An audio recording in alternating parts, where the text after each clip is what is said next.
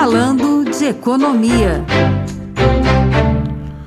Vamos conversar agora com a diretora da Instituição Fiscal Independente, Vilma da Conceição Pinto, que vai fazer para a gente um balanço dos principais indicadores da economia de acordo com as projeções da IFE.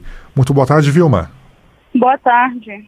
Sim, é, quando a gente olha a, a evolução de curto prazo, né, a gente está preocupado basicamente com o cenário de crescimento econômico para este ano e para o próximo ano a gente tem um cenário de desaceleração da economia para 2024, né?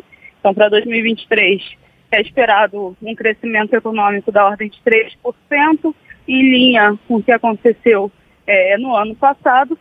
É, só que para o ano que vem, para o ano de 2024, a gente espera que essa economia vá crescer, mas num ritmo menor.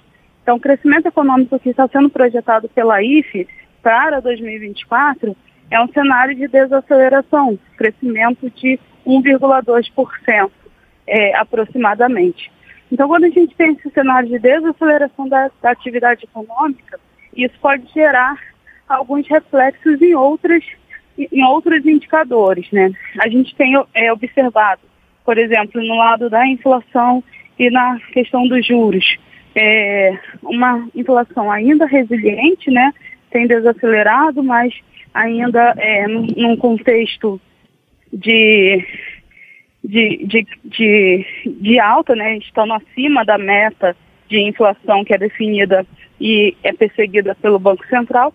E a gente também tem um cenário é, um pouco mais é, é, também de, de taxas de, de Selic ainda acima do, da taxa neutra. Então, todo, todos esses fatores corroboram para um cenário é, econômico de crescimento para o ano que vem, mas um crescimento modesto. Então, existe cautela em diversas direções.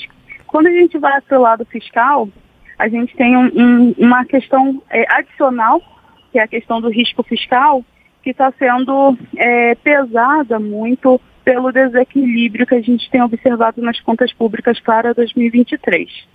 E Vilma, tem algum setor em específico da economia que está influenciando mais, tanto no sentido da inflação como também do crescimento e da taxa de juros? É, então, a gente faz, a gente faz as projeções pela IFE pela ótica da demanda.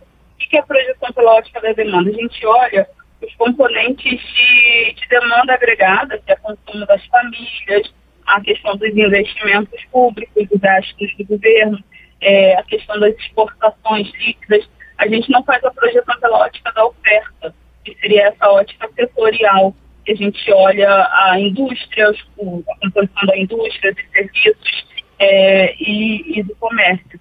É, o PIB, pelas duas óticas, chegam no mesmo resultado. Então, a gente faz a projeção pela ótica da demanda, e nesse contexto de ótica da demanda, a gente tem aqui que os, os setores, né, que, os setores que mais contribuem para o PIB, em 2023 a gente está tendo uma contribuição da demanda interna, é, que, é, que é basicamente é, envolve a questão do consumo das famílias, então a gente, é, em parte está relacionado também com os programas de transferência de renda, que a gente tem observado é, um aumento né, gradual ao longo do tempo, isso também contribui para o aumento do consumo. É, a gente tem observado também um, um, um, movimento na massa salarial de rendimentos, né, dado que as famílias, quanto maior é a renda, é, maior tende a ser o consumo, é, sendo também um, um redutor é, nesse valor. Então, a gente tem uma contribuição muito forte do consumo das famílias nesse período, seja para 2023, seja para 2024. Então, a contribuição desse consumo das famílias é o que está puxando é, a economia nesse período. Os investimentos, é, a contribuição do investimento para o PIB tem sido muito baixa, né? E, e do setor externo também. É, esse ano está contribuindo um pouco, de uma forma um pouco mais positiva, mas para o ano que vem tende a ser é, levemente é, perto do neutro, né, levemente negativa.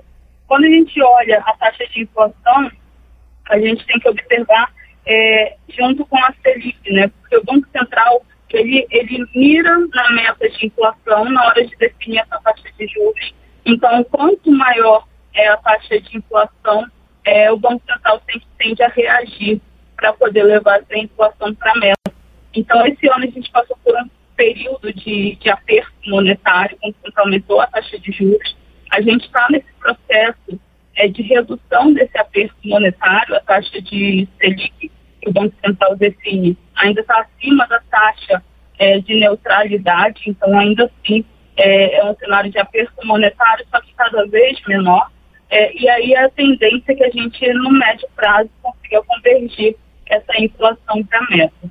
Ok. Vilma da Conceição Pinto, diretora da Instituição Fiscal Independente, muito obrigado pela sua participação e uma boa semana para você. Obrigada.